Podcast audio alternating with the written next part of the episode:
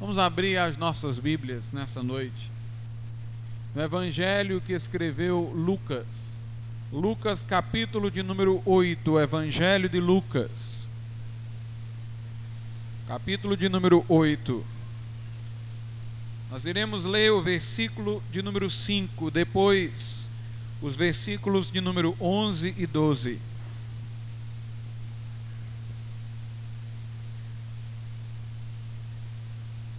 Diz assim a palavra de Deus. Versículo 5 de Lucas 8. Um semeador saiu a semear a sua semente. E quando semeava, caiu alguma junto do caminho e foi pisada, e as aves do céu a comeram. Versículos 11 e 12. Esta é, pois, a parábola. A semente é a palavra de Deus. E os que estão junto do caminho, estes são os que ouvem. Depois vem o diabo e tira-lhes do coração a palavra, para que se não salvem crendo. Podeis assentar.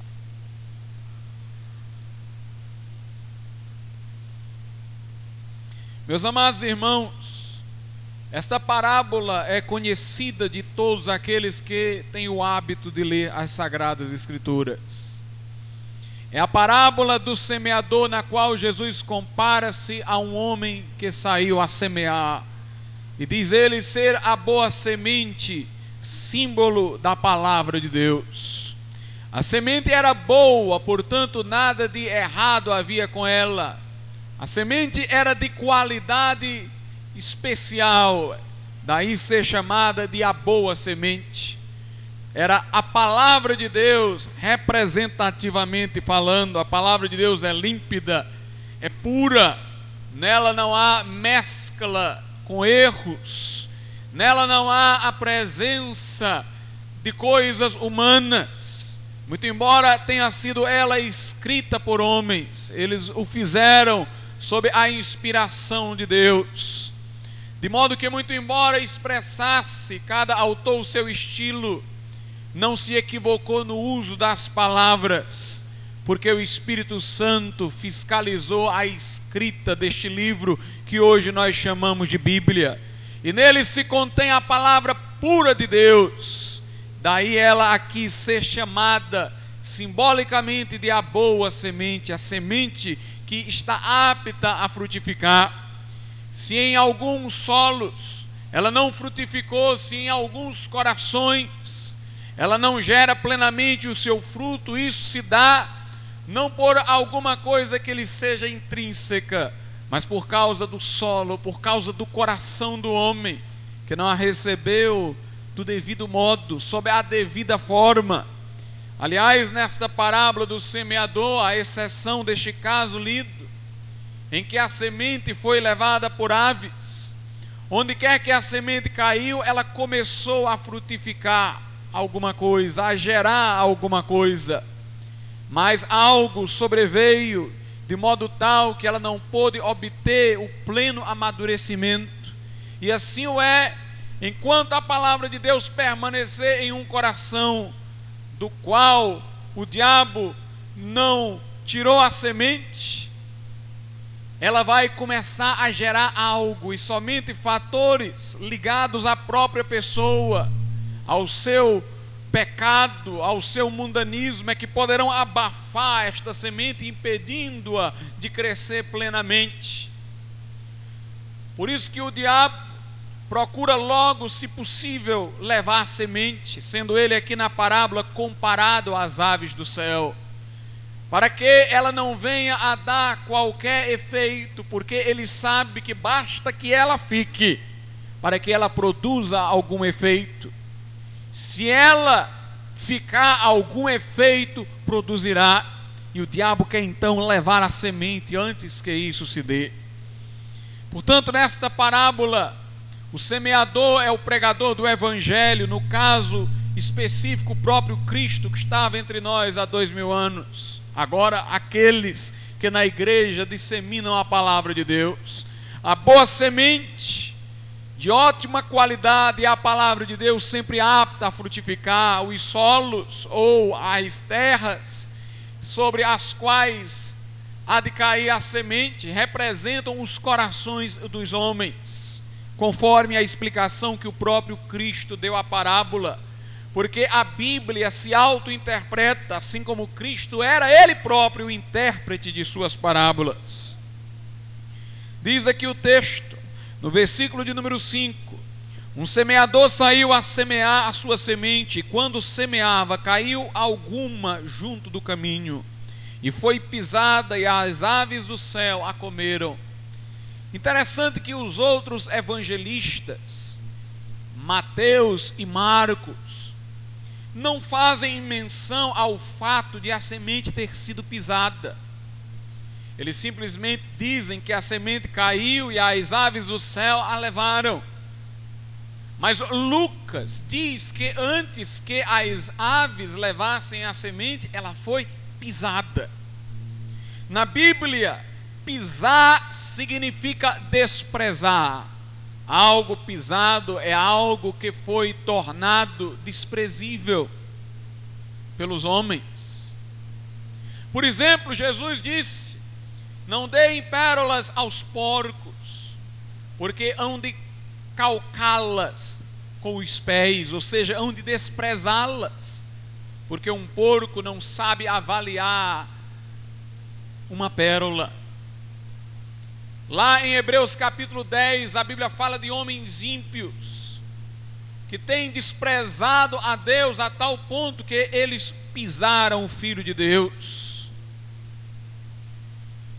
A Bíblia fala-nos ainda que nós somos o sal da terra. Mas se nós não salgarmos este mundo, não colocarmos nele a boa influência cristã, Jesus disse: Para nada mais prestaremos, vós sois o sal da terra, disse ele. Se o sal se tornar insípido, ou seja, já não mais salgar, para nada mais presta senão para ser pisado pelos homens. E é o que de fato se dá quando a igreja deixa de influenciar o mundo com as coisas divinas e passa ela própria a ser influenciada pelo mundo por suas coisas, ela é zombada pelo mundo, ela é motivo de piada para o mundo, como Ló, que estando em Sodoma e, de certo modo, se adequando à conjuntura ímpia daquela cidade, ao noticiar aos membros dela da destruição que lhe sobreviria, recebeu como resposta as risadas das pessoas, que já não punham mais nele qualquer confiança moral, porque ele havia se tornado um sal insípido, muito embora conhecendo a Deus ele não influenciou aquela cidade na qual esteve para Deus, mas se deixou influenciar por valores pertencentes a ela. A igreja se torna desprezada pelo mundo, quando em lugar de influenciar o mundo, é pelo mundo influenciada. Mas não é sobre isso exatamente que eu gostaria de falar. Os versículos que acabei de citar são apenas para que saibamos que na Bíblia na linguagem figurada da Bíblia, pisar quer dizer desprezar, ser pisado quer dizer ser desprezado. E aliás, ainda hoje, metaforicamente, nós utilizamos essa expressão com o mesmo sentido. Jesus diz aqui que a semente que caiu junto aos espinhos foi primeiramente pisada, ou seja, desprezada. Desprezada por aqueles que a ouviram e foi por isso que houve a oportunidade de as aves do céu levá-la. As aves do céu não se interessam por uma semente não esmagada, porque ela é dura. E o bico da ave não consegue penetrar no que é mole, que é consumível e que está lá dentro. Mas quando uma semente é pisada, ela quebra, e sua parte menos dura que está dentro aparece e aí ela serve de alimento para uma ave. Pois bem, o diabo só pode roubar do coração a semente da palavra de Deus, se aquele que a ouviu o fez com desprezo, não a recebeu como a palavra de Deus, não ligou-se afetivamente a ela, a ignorou como sendo proveniente de Deus o diabo consegue então tirar desta pessoa a palavra para que ela, na pessoa, não produza o seu fruto. Meus irmãos, o grande problema do nosso tempo, no qual as pessoas não sabem mais dizer o que seja certo ou errado, o grande problema do nosso tempo, no qual as pessoas têm caído em depressão por não encontrar o sentido da vida, o grande problema de nosso tempo, no qual as drogas prosperam, os vícios na, pelos quais as pessoas fogem da realidade, se disseminam, o grande problema do nosso templo, século da imoralidade, da quebra de valores morais, em que os homens se orgulham de serem desonestos, as mulheres se orgulham de casarem sem serem virgens, nestes dias de trevas em que vivemos, eu posso vos assegurar que o que causou tudo isso foi o desprezo dos homens pela palavra de Deus. Pela palavra de Deus. O diabo roubou-a dos corações. Alguém diz, pastor, em gerações passadas, pecados também aconteceram, é verdade? Alguém diz, em gerações passadas, atrocidades foram cometidas, é verdade? Mas havia o senso da moral. A pessoa errava sabendo que estava errando. A pessoa ainda tinha consciência, você ainda tinha condições de convencer alguém que estava errado, até sem apelar para os argumentos bíblicos, porque ainda havia algo na consciência das pessoas. No passado poderia haver muita hipocrisia, mas pior do que a hipocrisia é quando a pessoa peca e já não tem mais vergonha. O hipócrita é aquele que tem vergonha de ser visto pecando, por isso ele mascara sua vida ímpia com a roupagem da santidade, ele pelo menos ainda sabe o que é se envergonhar. Mas vivemos em dias similares àqueles em que viveu o profeta Isaías, que disse acerca do povo que o povo não sabia mais o que era se envergonhar. Hoje em dia o problema é mais sério, vai além do problema da hipocrisia porque as pessoas têm perdido o senso do certo e do errado, a intuição moral, assim como as doenças, sem dores no início são as piores, como a AIDS e o câncer. Assim também, quando as pessoas já não sabem mais se envergonhar do pecado que cometem, elas estão no nível de perversão muito maior. Os homens têm desprezado a palavra de Deus e Deus tem entregue os homens às suas próprias paixões e concupiscências. A palavra de Deus em gerações passadas, às vezes não obedecida, pelo menos produzia algum efeito, um efeito trava, um efeito de frear iniquidades maiores, ou pelo menos de causar vergonha às pessoas, porque era reconhecida no Ocidente como palavra de Deus. Mas nós vivemos num mundo sem freios. A Bíblia diz em Romanos capítulo 1 que os judeus, muito embora com a palavra de Deus, pecaram, e houve entre eles hipocrisia, mas os gentios, não é que cometessem hipocrisias, os gentios, eles ficaram simplesmente sem freios morais, sem limites impostos pela consciência, os povos não judeus que não tinham a palavra, pecaram desenvergonhadamente. Como diz o apóstolo Paulo, Deus os entregou porque não quiseram atentar para as coisas divinas, as suas próprias paixões. E homens se corromperam com homens e mulheres com mulheres. Houve homossexualismo e lesbianismo, como hoje está acontecendo. Como na época dos dias de Noé vivemos, os homens se casam e se dão em casamento, não reconhecendo o valor sagrado do matrimônio Vivemos em dias de trevas, irmãos, nos quais os freios morais foram removidos e a iniquidade se multiplica incessantemente sobre a face da terra. E a razão disso foi o desprezo que foi dado à palavra de Deus. Homens hoje estão zombando da Bíblia, e é por isso que o diabo a tem roubado de seus corações. O problema que eu estou colocando aqui, primeiramente, não é o de você obedecer ou não obedecer o que a Bíblia diz, mas é de você aceitar a Bíblia como princípio, como regra, de vida. Antes de a pessoa atentar para o que a Bíblia diz, ela tem que reconhecer a autoridade da Bíblia. Ela tem que aceitá-la como palavra de Deus direcionada a si. O problema do nosso tempo é porque não apenas o povo tem rejeitado o conteúdo da Bíblia, mas o povo tem rejeitado a autoridade da Bíblia, o princípio da palavra de Deus. Tem rejeitado a Bíblia por princípio.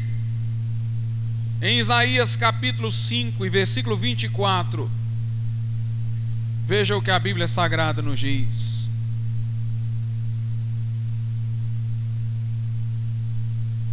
Pelo que, como a língua de fogo consome a estopa, e a palha se desfaz pela chama, assim será a sua raiz como podridão, e a sua flor se esvaecerá como pó porquanto rejeitaram a lei do Senhor dos exércitos e desprezaram a palavra do Santo de Israel.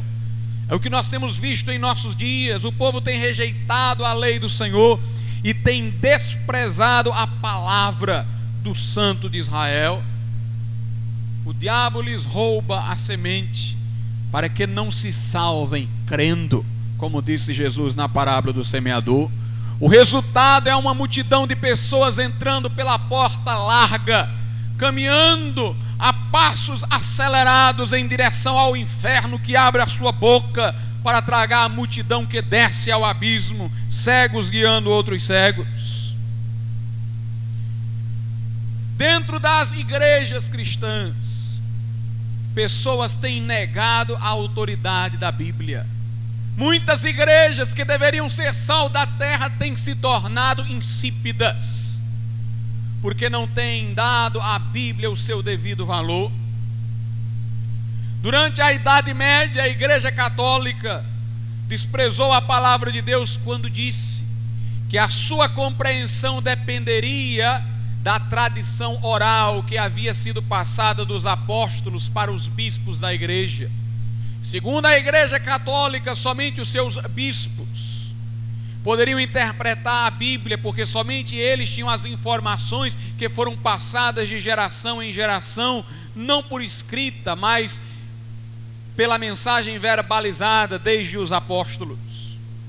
Eles se julgaram os padres eruditos intérpretes oficiais das Sagradas Escrituras, o povo sequer tinha a Bíblia para ler, quando passou a ter foi em latim e ainda com a proibição de que se interpretasse a Escritura, porque diziam somente os bispos podem interpretá-la. E assim os padres se distanciaram da palavra de Deus, interpretando a Bíblia à luz da filosofia de Aristóteles, à luz de pensadores pagãos e a Bíblia ficou sujeitada à tradição de homens. Jesus disse aos fariseus em sua época: Vocês invalidaram a palavra de Deus por causa da vossa tradição, e assim fizeram os padres católicos na Idade Média. O movimento da reforma surgiu para dizer que a Bíblia era a palavra de Deus por inteiro, que a Escritura interpretava a Escritura Conhecimentos extrabíblicos não eram requisitos para entendimento da Bíblia, mas qualquer pessoa com este livro na mão e com a sinceridade no coração poderia entender a vontade de Deus.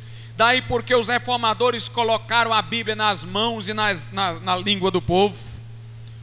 Mas no século XIX, pastores que se professavam protestantes, homens ímpios, começaram a dizer que a Bíblia deveria ser interpretada à luz da filosofia mais atual e à luz da ciência nas suas novas descobertas.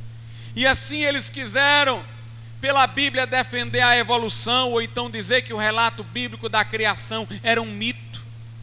Estes homens começaram a interpretar a Bíblia à luz das filosofias humanas, do existencialismo, do racionalismo e o resultado foi que a Bíblia ficou subalterna em relação aos pensamentos seculares.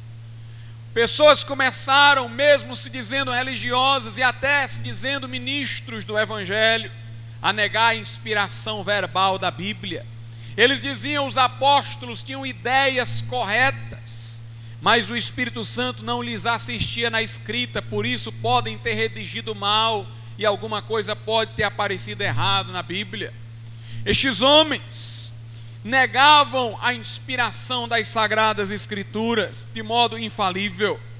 Mas a Bíblia diz no segundo livro de Samuel, capítulo de número 23, versículo de número 2, o seguinte: Segundo livro de Samuel, capítulo de número 23 e versículo 2. Veja o que diz Davi, que escreveu o livro de Salmos.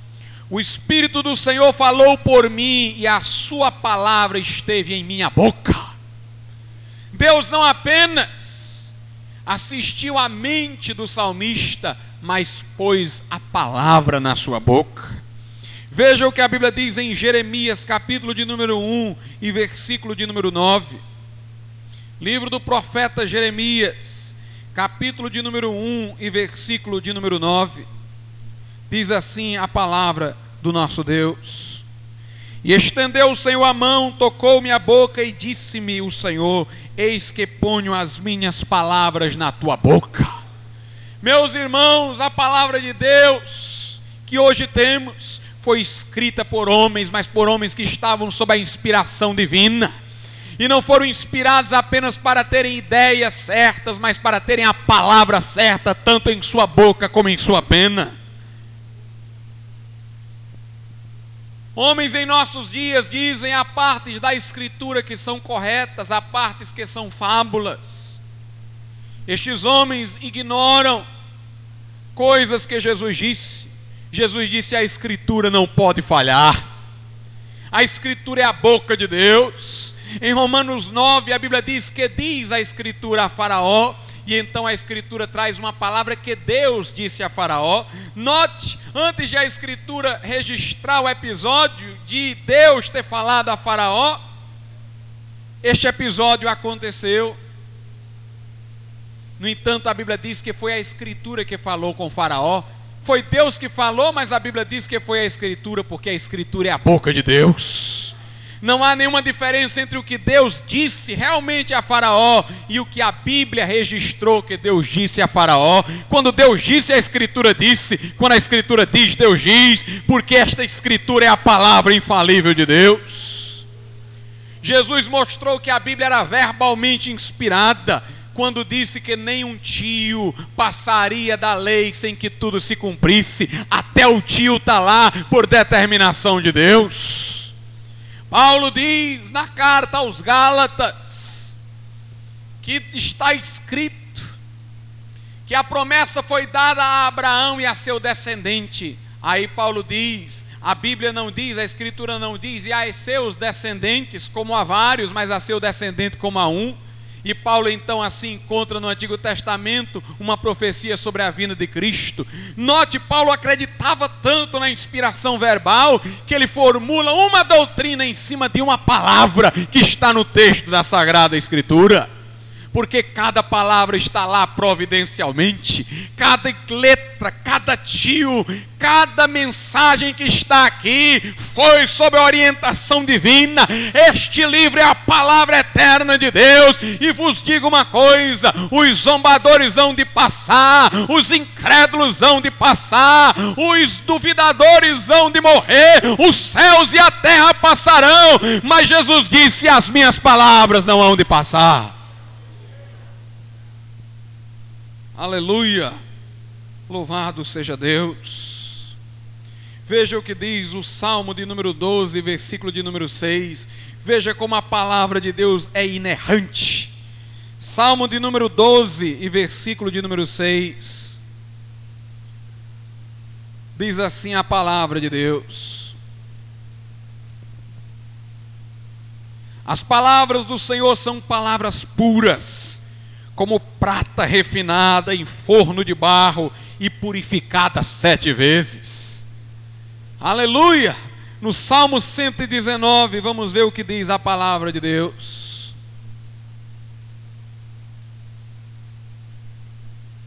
Salmo 119, versículos 140 e depois os 160. No 140 está dito o seguinte: A tua palavra é muito pura, por isso o teu servo a ama. O 160 diz: A tua palavra é a verdade desde o princípio, e cada um dos teus juízos dura para sempre. Sim, este livro é a palavra de Deus. O diabo, entretanto, quer que você despreze o livro para ele roubar a mensagem do seu coração. A luta do diabo desde o começo é contra a palavra de Deus. Ele nunca se firmou na verdade, disse Jesus, porque é pai da mentira, mas a palavra de Deus é a verdade. Ali no Éden, Deus havia dito a Adão: de toda árvore do jardim tu poderás comer, exceto da árvore do conhecimento do bem e do mal. Adão tinha tudo no jardim. Deus colocou Adão num paraíso e de tudo ele poderia comer, exceto de uma árvore. A amplitude era muito grande, a restrição era mínima. Mas o diabo apareceu a Eva e tentou ludibriá-la, dizendo: Foi assim que Deus disse? Da árvore do conhecimento do bem e do mal não comereis, e nem nela tocareis. O diabo, irmãos, ele deturpou a palavra de Deus. Deus havia dito de forma positiva, Deus não estava dando uma restrição, estava mostrando, era o que ele estava dando para Adão. Deus disse: De toda árvore tu poderás comer, exceto dessa árvore, do demais tu pode comer. Deus estava autorizando a liberdade de Adão.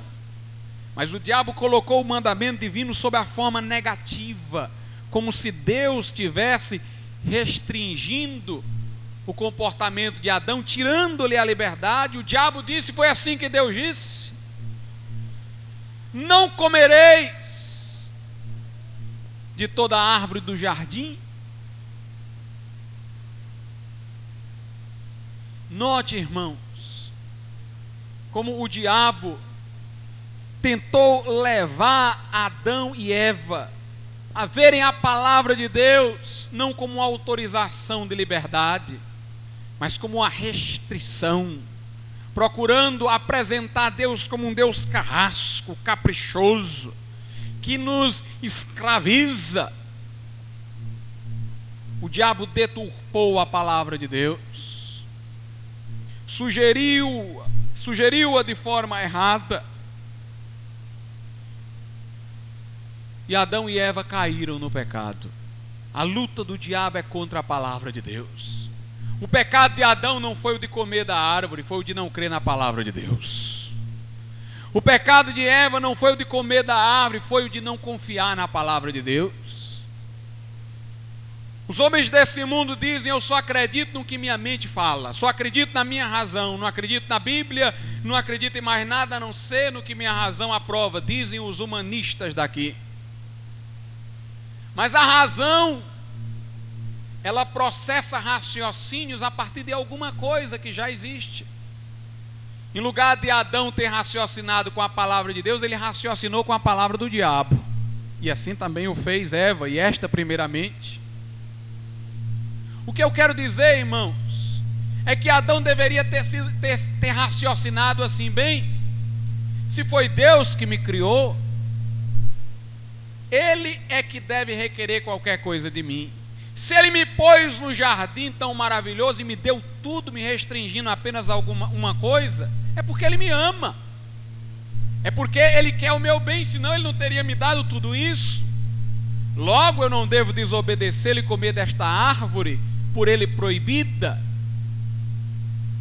Porque por certo vou me dar mal. Adão deveria ter raciocinado com a palavra de Deus. Mas ele raciocinou foi com a palavra do diabo. O diabo disse: olhe, se ele te restringiu essa árvore aqui, não é porque ela deve te fazer mal, não. É porque se tu comeres dela, tu vai ser como Deus.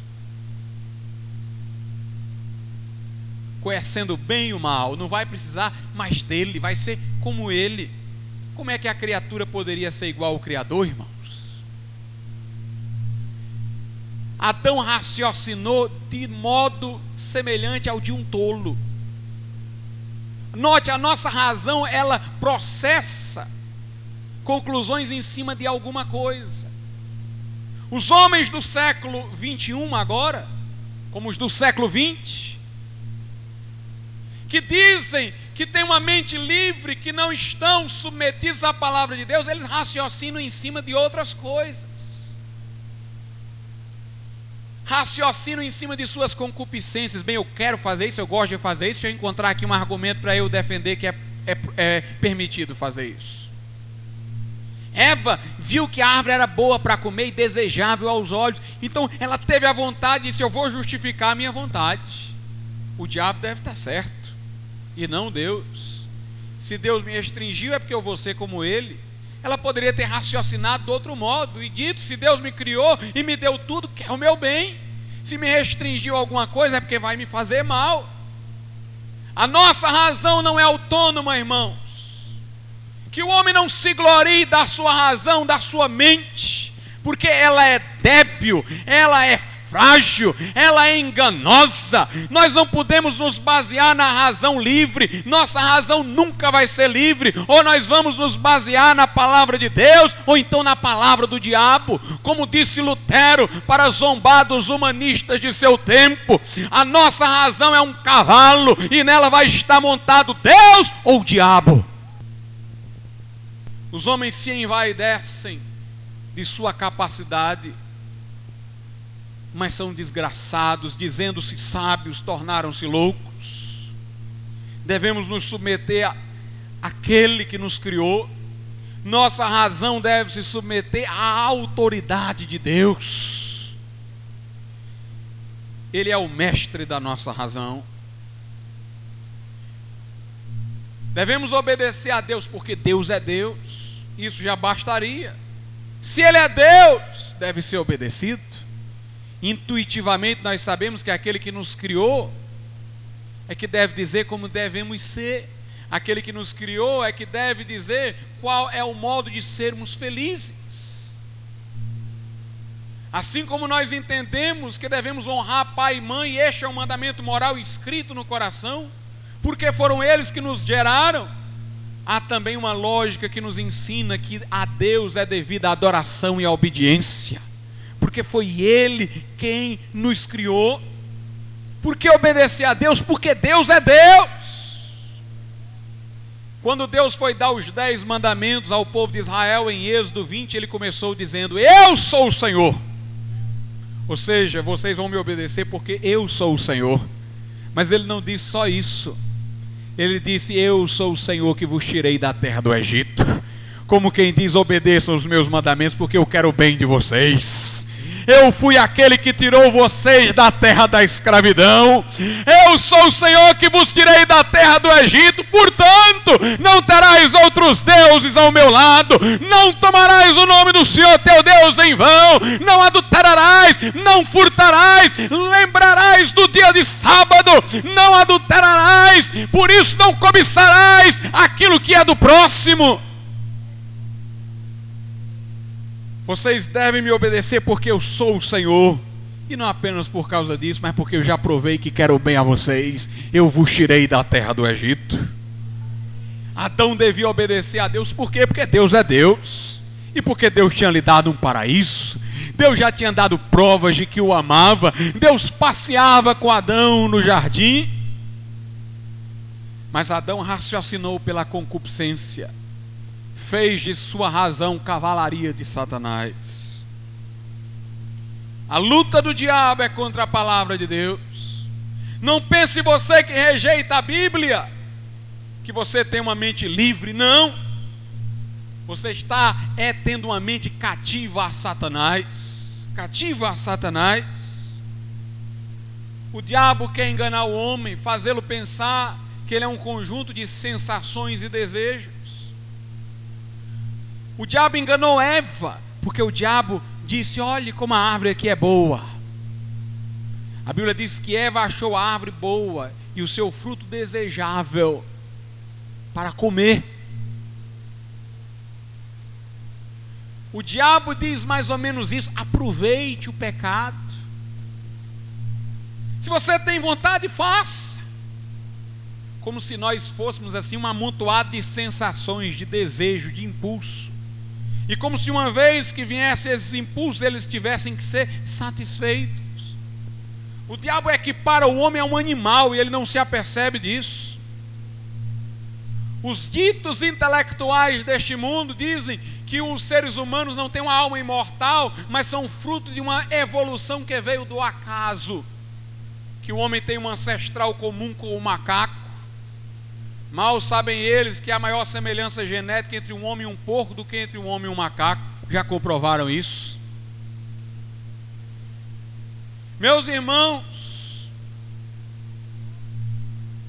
o homem pelos eruditos daqui, é comparado a um amontoado de sensações, um animal, que quando tem uma vontade tem que fazer, assim como um animal que no período do cio não pode ser controlado.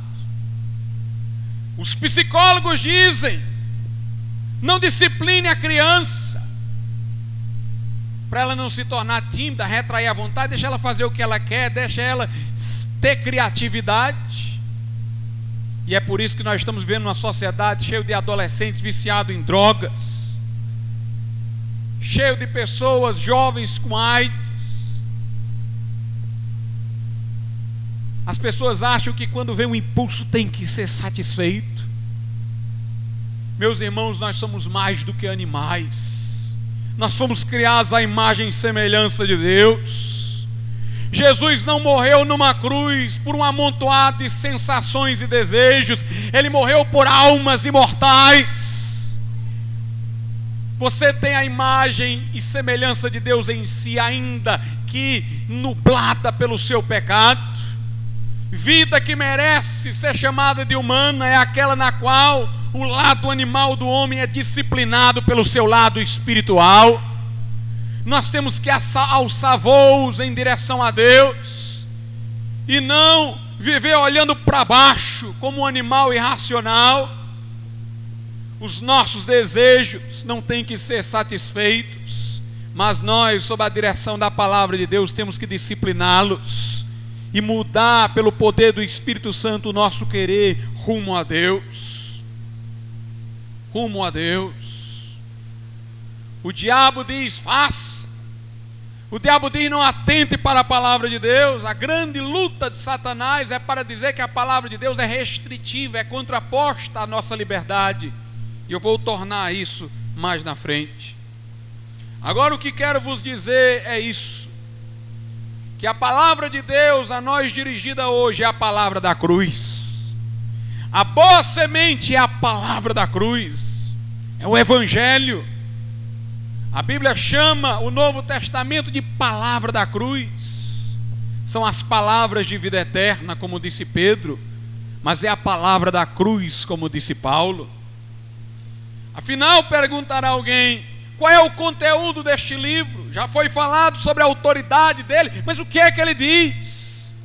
Ele diz que todos são pecadores, estão destituídos da glória de Deus. Este livro dá o diagnóstico do homem, o põe diante do espelho, mostra o seu trágico retrato, mas esse livro tem um mais e o mais não é do homem, o mais é de Deus. Mas Deus, sendo rico em misericórdia, pelo seu muito amor com que nos amou, nos deu vida juntamente com Cristo. O homem é miserável, é pecador, é desgraçado, incapaz de salvar-se a si mesmo, cativo da iniquidade, culpado diante do tribunal celestial. Mas Deus enviou seu filho Jesus para verter sangue em expiação pelos nossos pecados, para morrer numa cruz a fim de que nos salvasse. Jesus veio, em primeiro lugar, para revelar Deus aos homens. Ele disse: Quem vê a mim, vê o Pai. Ele veio para revelar Deus aos homens. Mas, como disse Lutero, foi na cruz que o ápice dessa revelação se deu porque ali se viu que Deus era justo juiz. Porque quando Jesus tomou sobre si os nossos pecados, foi alvo da ira de Deus que era contra nós, e ele, Cristo, tomou sobre si. Ali se percebeu como Deus não admite o pecado. Quando Jesus disse, Pai, está consumado, o véu do templo judaico rasgou-se de alto a baixo, rochas se fenderam, o céu escureceu, mostrando como o pecado é inaceitável na presença de Deus. Cristo não tinha pecado, mas o nosso pecado naquele momento estava sobre ele. Ali foi visto o grande amor de Deus. Se nas chagas de Jesus, nos seus cravos, no seu sangue vertido, eu posso ver, irmãos, o rigor da justiça divina. Por outro lado, naquela aparência cruenta de Jesus, eu posso ver o grande amor que Deus teve por mim, a ponto de enviar o seu filho para sofrer tudo aquilo para que eu fosse salvo.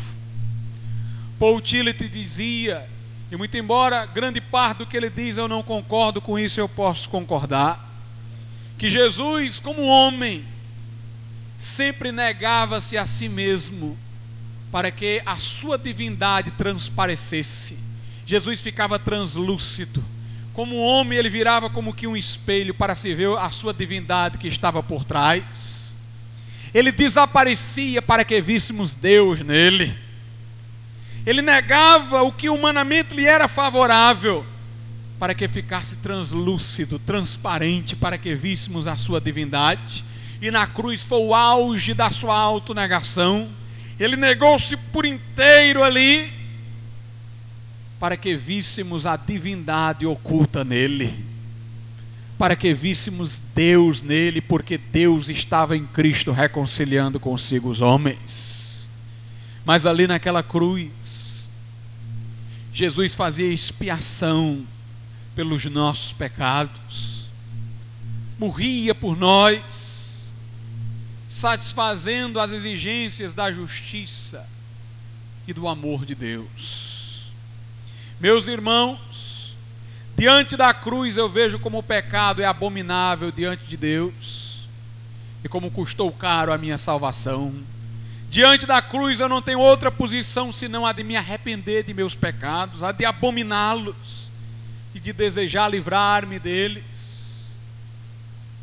E olhando para a cruz, eu vejo a dádiva de Deus, estendo a mão pela fé para recebê-la, e sou por Deus perdoado.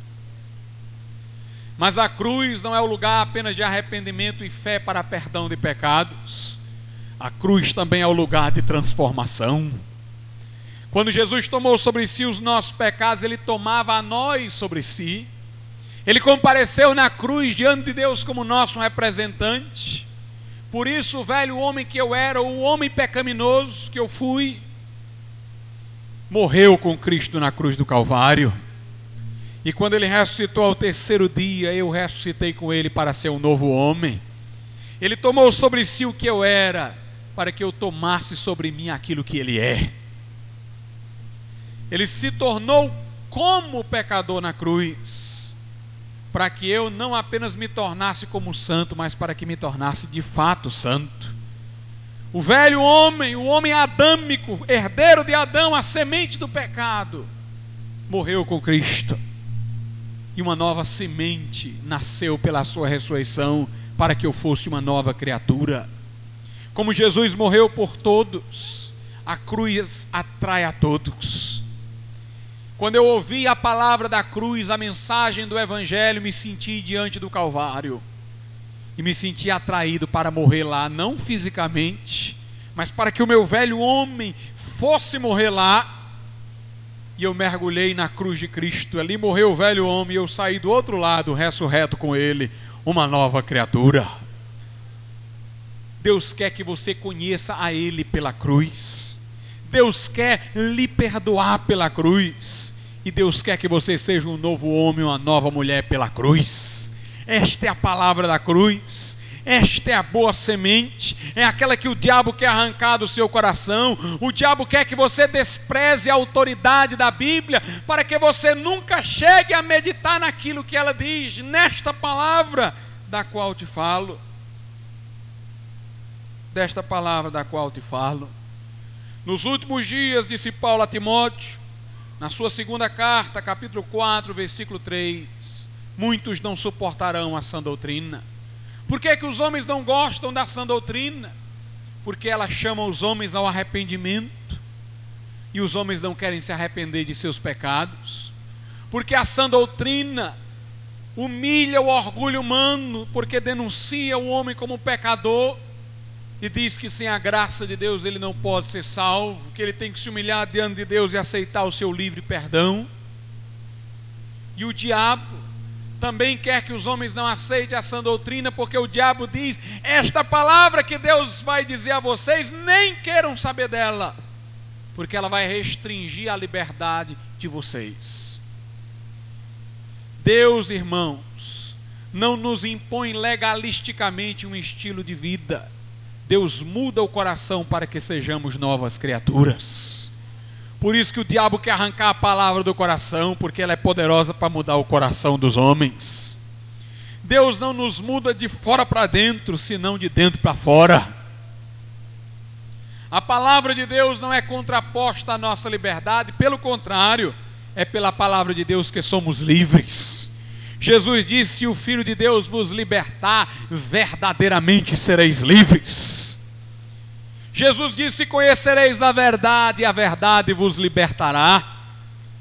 Jesus disse: Se permanecerdes nas minhas palavras, verdadeiramente sereis meus discípulos, e nela, na palavra, conhecereis a verdade, e a verdade vos libertará. Sem o Evangelho você não é livre, meu amigo. Você não é livre, minha amiga, você não é livre. Vou lhe dizer por quê. Porque se você disser bem, eu peco e quero pecar, você ainda assim, pensando que está fazendo o que quer e que portanto é livre, será escravo do medo. Toda pessoa que peca sabe que lhe espera o castigo.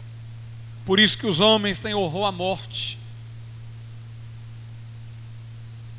Eles sentem prenúncios do julgamento, a consciência lhes antecipa espinhos do juízo. Aqueles que vivem em pecado e que dizem eu sou livre porque faço o que quero, o que quero é pecar, são escravos do temor, do medo, da morte, porque não tem nenhuma esperança nela.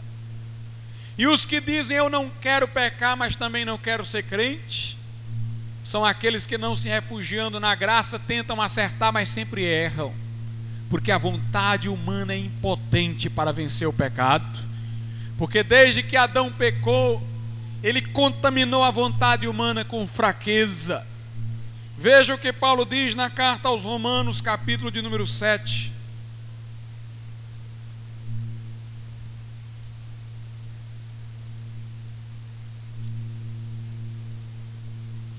Romanos 7, 18, 19 e 20.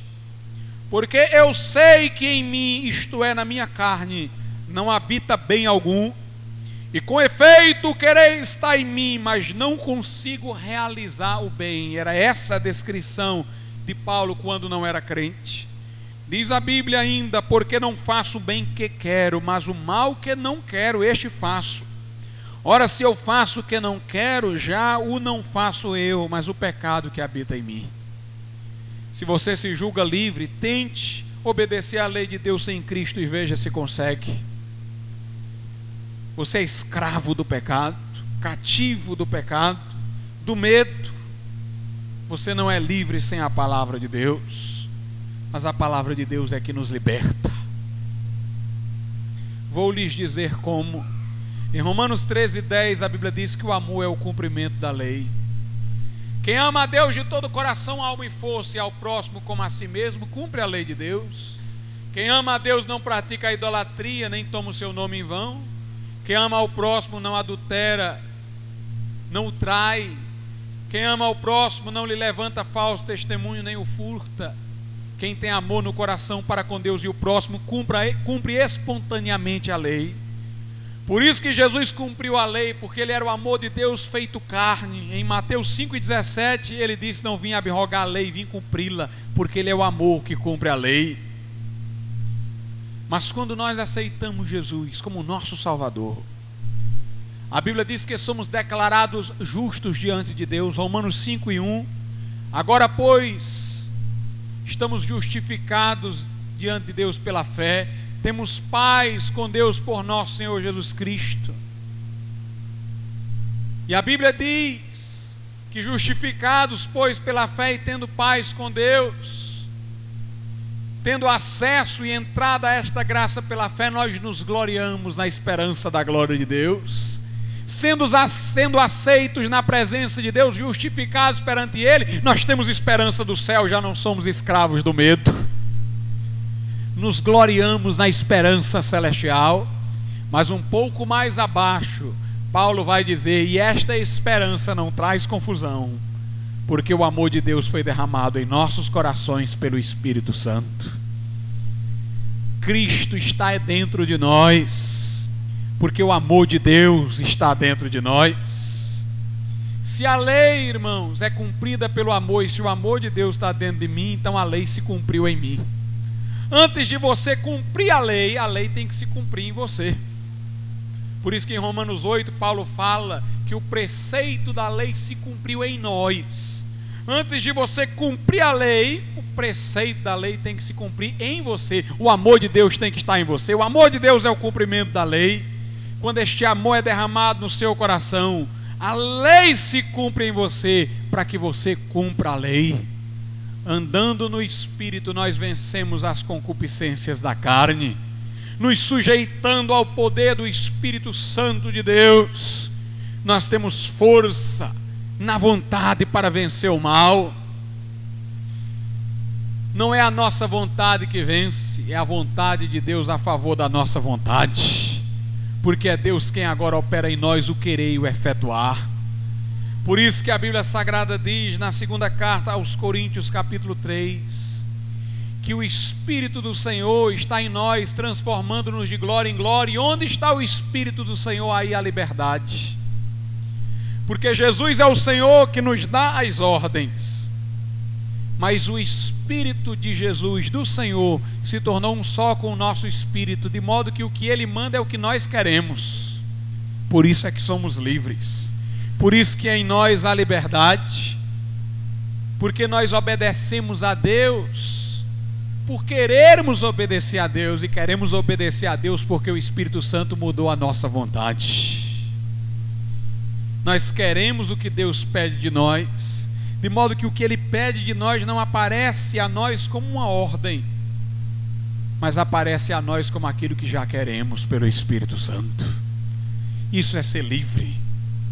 Livre para fazer o que quer, sendo que o que você quer é determinado por Deus, pelo Espírito Santo operando em seu coração. Assim você não tem medo da morte porque você sabe que a morte só vai lhe colocar na presença de Deus. Como diz Tiago, tem uma lei, mas essa lei é a lei da liberdade. Não é a lei que escraviza, é a lei que liberta. Porque a lei do espírito e vida, diz Paulo, em Cristo Jesus, te livrou da lei, do pecado e da morte. Não despreze a autoridade da Bíblia. Não deixe o diabo carregar o que você está ouvindo agora. Aceite Jesus. Abrace a Deus Deixa o Espírito Santo infundir amor no teu coração. Seja hoje uma nova criatura. Aceite a palavra da cruz, se arrependa e creia no Evangelho. Seja perdoado, conheça a Deus. Seja uma nova criatura e receba a esperança celestial. Vamos ficar de pé.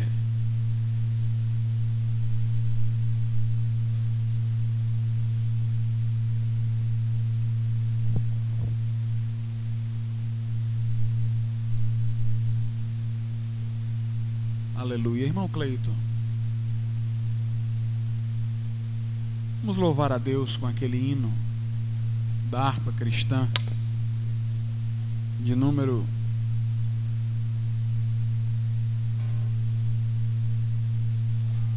cento e oitenta e nove. Chegada à cruz do meu bom Senhor, prostrado aos pés do meu Redentor 189 da Chega da cruz do meu bom Senhor. Prostado aos pés do meu Redentor, Ele ouviu todo o meu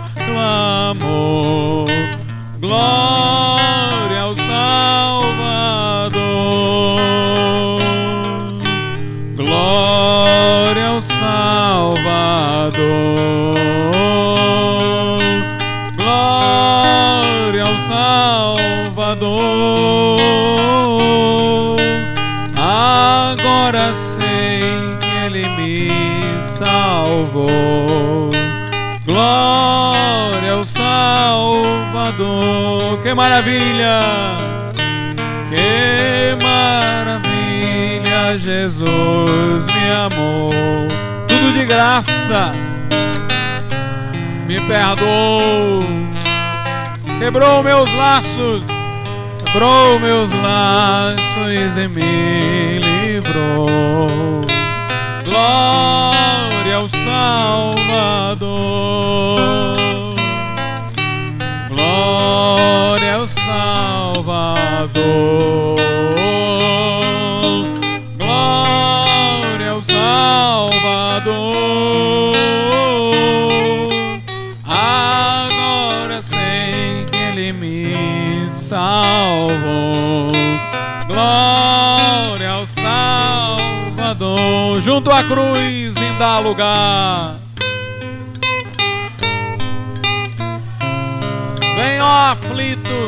Demorar.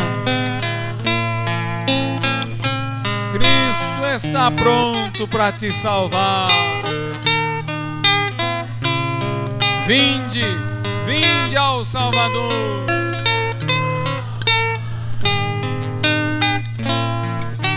Glória ao Salvador. Glória ao Salvador.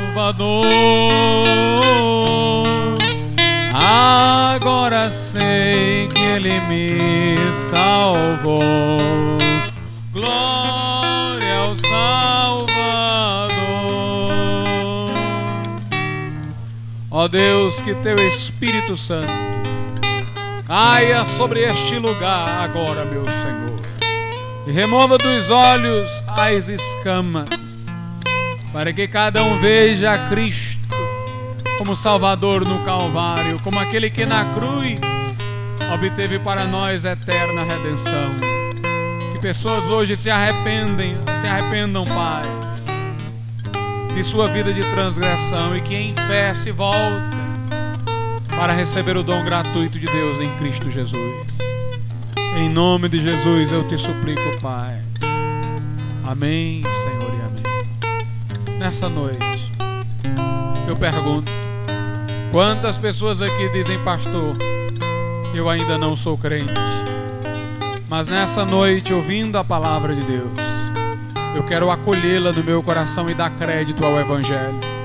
Quero entregar minha vida a Jesus Onde você estiver neste lugar, levante a sua mão como eu estou fazendo aqui na frente. E eu vou orar por você nesse momento, para que o milagre da redenção se dê na tua vida.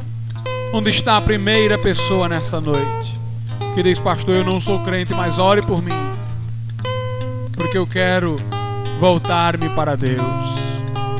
Não despreze aquilo que ouviu não deixe o diabo tirar de você aquilo que você recebeu. Hoje à noite, entrega teu caminho ao Senhor. Confia nele, o mais ele fará. Deus está falando contigo. Não relute, não endureça o seu coração. Mas entregue hoje seu coração a Jesus. Levante sua mão como eu, aqui na frente. E eu vou orar por você. Levante bem alto a sua mão para que nós oremos pela tua vida. Onde está a primeira pessoa? Você que não tem certeza de sua salvação, mas hoje você quer entregar o seu coração a Cristo. Levante sua mão e nós vamos orar por você. Se alguém está desviado e quer se reconciliar com o Senhor, igualmente tem a oportunidade de fazê-lo nesse momento, onde você estiver. Levante a sua mão. Onde está a primeira pessoa para Cristo nessa noite? Se os irmãos estiverem ao lado de alguém que não é crente, encoraje essa pessoa hoje a entregar o coração a Jesus.